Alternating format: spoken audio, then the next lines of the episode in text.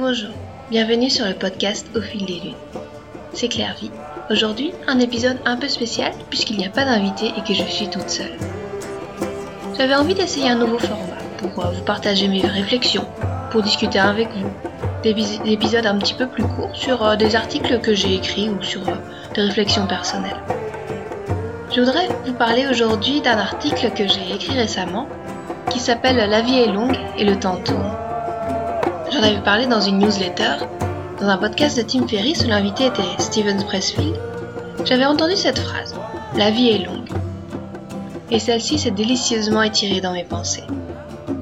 En effet, pour conclure l'épisode du podcast, Tim Ferriss a demandé à Steven Pressfield une question qu'il a l'habitude de poser. Si vous aviez la possibilité de noter quelque chose sur un grand tablier d'affichage que tout le monde verrait, ça serait quoi?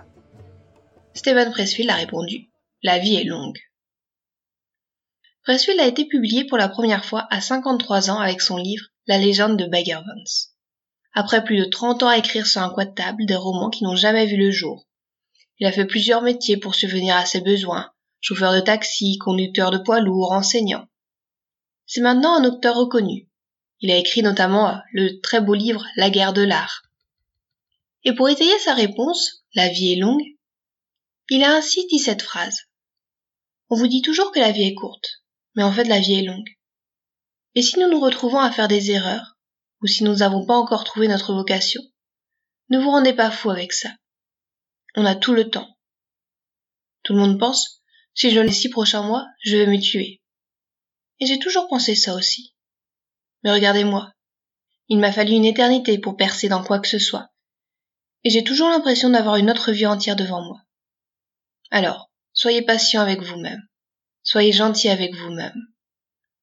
Vous êtes en voyage, que vous le réalisiez ou non. Nous sommes tous. Il n'y a aucun moyen de ne pas l'être. Et les choses se révéleront d'elles-mêmes. C'est quelque chose qui m'a fait beaucoup de bien d'entendre. En effet, on a souvent l'habitude d'entendre plutôt la vie est courte. Alors on nous enjoint de profiter, de ne pas perdre de temps, avec des impressions d'avoir gâché sa vie si, à tel âge, nous n'avons pas réalisé telle ou telle chose. Comme des passages sur des relais chronométrés, sur une course folle en ligne droite. Alors la vie défile, dans le passage des jours, des mois, des années. Des pages de calendrier, qui tour à tour révèlent des paysages enneigés puis des plages ensoleillées. Cette phrase, la vie est longue, elle, m'a suivi, comme un parfum de liberté, comme un air de chanson d'été, offrant une autre perspective d'envisager le temps et la vie qui passe. Et puis, ça s'est merveilleusement coïncidé, justement, avec la lune dans laquelle nous nous trouvons, celle du lièvre, avec aussi l'été qui arrive, et la quatrième gardienne de clan, celle qui voit loin, dont je suis les enseignements cette année.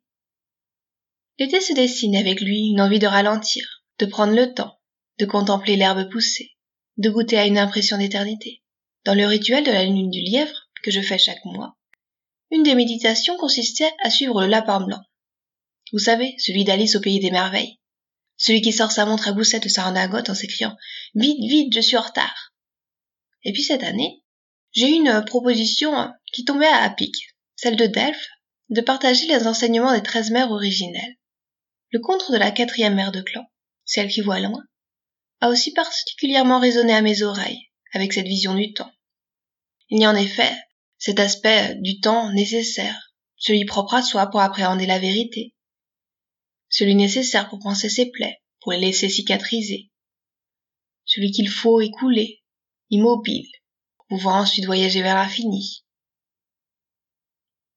c'est ainsi que toutes ces petites coïncidences m'ont amené à m'interroger sur ma relation au temps, avec l'envie toujours sous-jacente de remettre de la simplicité dans ma vie. Respirer. Être ici et maintenant. Pour se dire que tout va à point qui sait attendre, que ça va aller, que j'accomplirai ce que je souhaite, que j'irai où j'ai envie. Peut-être pas ce jour, mais un jour. C'est cette envie de m'autoriser justement à ce que certains, ou même moi-même, qualifieraient de perdre son temps qui m'anime. D'explorer des directions, même si on ne sait pas où elles vont nous mener, même si elles ne seront pas forcément rentables. de profiter sans culpabiliser de passer des heures à lire, à peindre, à cuisiner, à regarder la télé, à surfer sur Internet, à écrire, à apprendre des compétences dont on ne sait pas trop si elles vont nous servir un jour. Bien juste s'asseoir là. Tranquillement. En somme, d'arrêter cette course contre le temps, à vouloir toujours être plus, faire plus.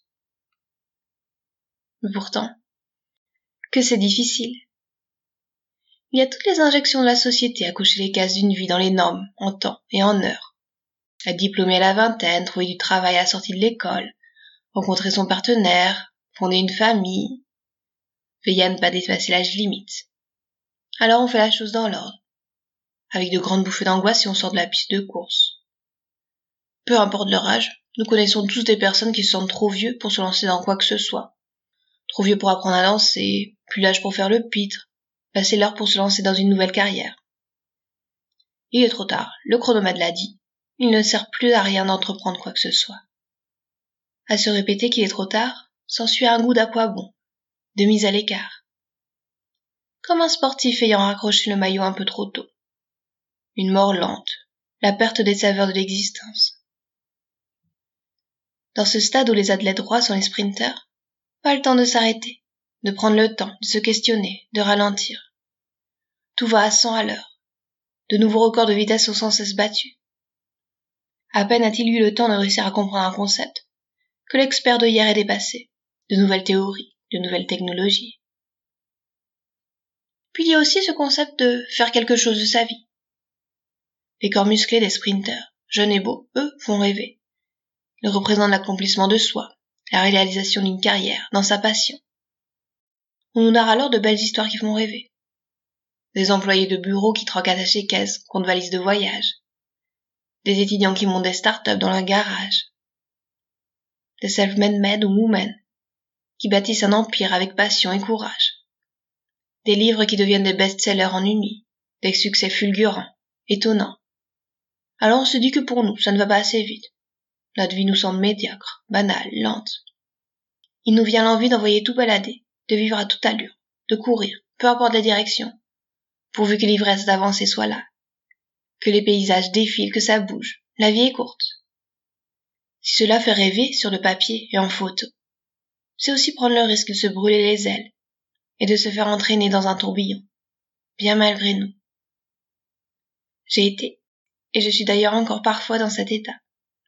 C'est maintenant, maintenant, en écho dans les oreilles qui m'ont souvent assourdi au plaisir simple du quotidien, qui s'égrène lentement. On nous dresse des listes des choses qu'il faut avoir faites avant trente ans, des pays à visiter, des expériences à faire. Comme des trophées utopiques, affichés dans sa galerie Instagram. À peine vécu, à peine oublié. À devoir sauter d'un avion à l'autre pour aller voir la statue de la liberté. Et celle de l'île de Pâques. Nager avec les dauphins en Bahamas. Prendre un cours de tango à Buenos Aires. Dans une urgence de vivre d'accomplir sans saveur. À 25 ans, célibataire, dans un petit studio et avec un travail qui ne me passionnait pas plus que ça. J'avais l'impression que tout était derrière moi. Des choix d'études, de carrière, qui me fermaient certaines portes. Que tout était trop tard. Pour devenir prof de yoga, écrivain, faire le tour du monde en solo, reprendre des études, pour refaire de la danse classique, pour rencontrer quelqu'un. Aujourd'hui, je me rends compte que j'avais tort. Parce que justement, les choses importantes demandent du temps. Qu'il faut qu'elles maturent, à un rythme que nous ne pouvons prédire, sans catalyseur. Que chacun suit son propre chemin, avec ses propres balises, son propre tempo. Que dépasser la vingtaine, la trentaine, la quarantaine, la soixantaine, la centaine, n'est pas pour autant une sentence de fin de quoi que ce soit. La liberté d'avancer à mon rythme, avec la curiosité de m'attarder en chemin, a pris le pas sur les cases à cocher, en nous en laisser tomber certaines choses momentanément, en choisissant de penser plutôt qu'agir, d'écouter plutôt que de parler, en téléphonant à mes parents un peu plus souvent et plus longtemps plutôt que de regarder la télé, en regardant la télé avec mes enfants plutôt que d'écrire sur l'ordinateur, en me levant à cinq heures du matin pour écrire sur l'ordinateur plutôt que de dormir. En disant non à certaines opportunités ou invitations pour me reposer. Bref, en faisant mes choix en conscience, personnels et ceux du moment, pour accorder à chaque temps sa valeur. Cela m'a aussi amené à revenir à ces deux termes pour le temps en grec. Kyros et Kairos. Kyros est le temps mesuré en secondes, minutes, jours et années. C'est le temps chronologique, c'est la quantité de temps. Kairos est le temps mesuré en moments de la vie. Ces moments magiques, merveilleux, qu'il ne fait pas vraiment sens d'être comptés en minutes. Kairos est une rivière qui nous emporte avec son lot de stress et de contraintes. Kairos est un lac, splendide dans sa beauté et son calme. Celui dans lequel nous nageons avec grâce, où nous souhaitons aller. Pensez à la différence entre les cinq minutes passées à attendre dans la file d'un magasin et les cinq minutes où vous avez tenu votre enfant pour la première fois dans vos bras. Dans son livre, Doulless, Kate Northrup invite à se répéter le mantra Je suis la source du temps. Elle suggérait de transformer ces instants de tension où tout doit aller vite, où on se sent pressé, parce que l'on a un train à prendre, un rendez-vous à honorer, en moment on a tout notre temps, de façon contre-intuitive, pour changer la rivière en un lac et prendre son temps, pour prendre du recul aussi. Car que l'on pense ne pas avoir assez de temps ou non, nous avons raison. Autant faire les choses avec sérénité et conscience, dans l'instant, sans projection d'un quelconque manque de temps. Car au final, seule notre perception du temps est importante. Et pourtant, lorsque ma fille est née, j'ai été balayée par cette vague d'amour qui me dépassait, bien plus grande que moi, un sentiment délicieux. Et pourtant, quand les premières semaines de notre rencontre sont passées, une autre émotion est venue se découvrir, en filigrane de mes journées, qui me suit toujours un peu depuis avec des degrés d'intensité variables. Celle d'une conscience plus accrue de ma propre finalité, et avec cela la peur de la mort. Jusqu'alors, ce n'est pas que je me sentais invincible. C'est juste que mourir était une éventualité plutôt lointaine, et pas forcément effrayante. J'allais d'ailleurs courir tous les matins à cinq heures, le long du canal à Toulouse, avec juste les clés de mon appartement et un baladeur dans la poche, sans penser que quoi que ce soit puisse m'arriver. Aujourd'hui, je ne pense pas que c'est quelque chose que je puisse refaire, sans regarder tout le temps derrière moi. Pourtant, si je n'ai pas vécu de proches décès dans ma famille, la mort n'était pas vraiment un sujet tabou. Mes parents animent des cérémonies d'enterrement à l'église, et à chaque fois que le facteur passait avec le journal, il regardait la page d'obsèques, en se demandant Pivesmar, qui est mort en breton. Mais à cette période, suivant la naissance de ma fille, la mort qui rôde est devenue plus effrayante plus tangible, plus tragique, parce que certainement plus lourde de conséquences. Avec le devoir d'être là pour mes bébés, au point que j'angoissais quand je prenais seule la voiture. Que l'été dernier, mon mari n'est pas venu avec moi en Bretagne, car nous aurions été seuls tous les deux dans la voiture sans les enfants. Mais peu à peu cette angoisse devient moins présente, même si elle me revient plus vive, au moment où je sens que j'ai envie d'accomplir quelque chose qui me tient à cœur, comme publier mes livres par exemple. Par peur d'être coupé net, dans quelque chose qui compte pour moi, de ne pas finir les choses à temps. Alors un curieux sentiment d'urgence arrive. Cette peur de mourir avant que mes enfants soient en sécurité, avant de connaître mes petits-enfants, avant que les livres que j'avais en moi ne soient publiés. Que ceci se réalise, que cela s'accomplisse, avant d'avoir vécu ce que j'avais envie de vivre. Mais la peur est alors non pas paralysante, mais au contraire. Elle m'invite à me concentrer sur l'essentiel, sur ce qui est important pour moi. Et quand tout cela est passé, je m'efforce de lâcher prise. La vie est fragile, et c'est aussi ce qui en fait la beauté. C'est de savoir qu'on va mourir, qu'on vit plus intensément, que l'on sprint ou que l'on flâne. D'ailleurs, j'ai lu quelques mots dans le roman de Tana French, ce que je lis en ce moment, qui était particulièrement en résonance avec mes réflexions du moment.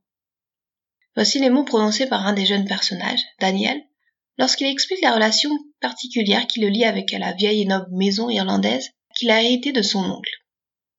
Il dit ainsi à son ami Peut-être que tu es plus courageuse que moi, ou peut-être que tu n'as pas encore décidé de ce que tu attends de la vie. Tu n'as pas trouvé quelque chose à quoi tu veux vraiment t'accrocher. Ça change tout, tu sais. Les étudiants et les très jeunes gens savent être locataires sans sacrifier leur liberté intellectuelle. Parce que ça ne les soumet à aucune menace. Ils n'ont, pour le moment, encore rien à perdre. As-tu remarqué comme les très jeunes meurent facilement? Ils font les plus beaux martyrs, peu importe la cause. Les meilleurs soldats, les meilleurs suicides. C'est parce qu'ils seront tenus de façon si légère. Ils n'ont pas encore accumulé d'amour et de responsabilité et d'engagement et de toutes les choses qui nous lient solidement à ce monde. Ils peuvent laisser s'envoler aussi facilement et simplement que lever un doigt. Mais plus tu vieillis, plus tu commences à trouver des choses qui vaillent la peine de s'y attacher, pour toujours. Tout à coup, tu te mets à jouer pour garder, comme disaient les enfants. Et ça change l'essence même de qui tu es. Je me suis alors dit que ce sont ces attachements qui nous font courir sur des couloirs bien déterminés. Dans le livre Game Changers, l'auteur, Dave Asprey, décrit deux types d'attachements. Le premier est rigide, comme un rayon en acier qui vous lie à l'objet ou le but espéré. Le deuxième est gravitationnel, comme la Lune et la Terre, où chacune tourne sur sa propre ellipse, à son rythme, avec l'immense espace entre elles deux, mais pourtant reliées par une force incroyable. Le premier attachement tend à vouloir contrôler tout, il génère du stress. Le second est plus fluide, laisse de la liberté, fait place à la confiance, à la certitude de la liaison et de sa trajectoire, quitte à s'en éloigner quelque temps ou à s'éclipser. Le temps tourne. La clé, et comment j'allais conclure cette réflexion, c'est en parlant avec une amie, Marilène, femme d'hiver comme elle se présente parfois, qui incarne la joie de vivre et la soif d'apprendre. C'était de se dire que le temps tourne et de revenir au cycle. En envisageant le temps non pas comme une ligne droite, de janvier à décembre, d'une année à l'autre, nous avancerions le pied sur l'accélérateur, mais plutôt comme une spirale, en se disant que de nouvelles lunes vont succéder aux pleines lunes, qu'après la semblante dormance hivernale, le printemps finit toujours par revenir. Dans ces cycles, il n'y a pas de destination, pas de ligne d'arrivée à franchir. Ce sont des chemins à apprécier, des valses à danser. Chaque personne est son propre sablier, avec ses envies personnelles, ses attachements choisis, ses rêves les plus fous et les tâches du quotidien. Aller explorer aux confins de l'univers, sans avoir peur de s'égarer. Comme une orbite autour de laquelle on tourne. Parce qu'il y a quelque chose de précieux, là, en nous, où est condensé ce que nous sommes vraiment. Comme une jolie boîte à trésors, où seraient renfermées nos passions, nos amours, nos valeurs, nos souvenirs tendres fait que l'on ne se perd pas, même si on s'éloigne, en faisant confiance au pouvoir du cercle, de l'ellipse, de la spirale. Si on ose s'affranchir des lignes droites, des dates qui sanctionnent, des croix sur les cases, et que dans son cœur et dans son âme, on entre dans la ronde, on entre dans le cercle. Même si c'est plus lent, comme un escargot avec sa coquille en spirale sur le dos. Se détendre et laisser la vie se dérouler. Voilà, j'espère que vous aurez apprécié l'écoute de cet épisode. N'hésitez pas à me dire ce que vous en aurez pensé dans les commentaires ou bien sur le forum. Vous trouverez toutes les notes de l'épisode sur le site clairviyoga.com à la rubrique podcast. J'en profite aussi pour vous dire que mon livre 12 promenades au clair des lunes est maintenant disponible. De la lune du loup à la lune des longues nuits, cet ouvrage présente les douze lunes de l'année selon leur nom traditionnel, en les colorant d'intentions propres à l'énergie changeante de la nature et des saisons qui passent. Douze promenades qui invitent à l'introspection et à la poésie. S'accordant avec l'ambiance qu'évoque le nom de ces lunes ainsi baptisées par les Amérindiens, un thème particulier est décliné pour chaque lunaison. Reliant des notions d'Ayurveda, de yoga, de chamanisme, de sylvothérapie, des pratiques de bien-être, ce livre sera comme une carte du ciel nocturne qui révélera à vos yeux et à votre cœur comment relier vos étoiles pour y dessiner de sublimes constellations. Merci d'avoir écouté cet épisode et à très bientôt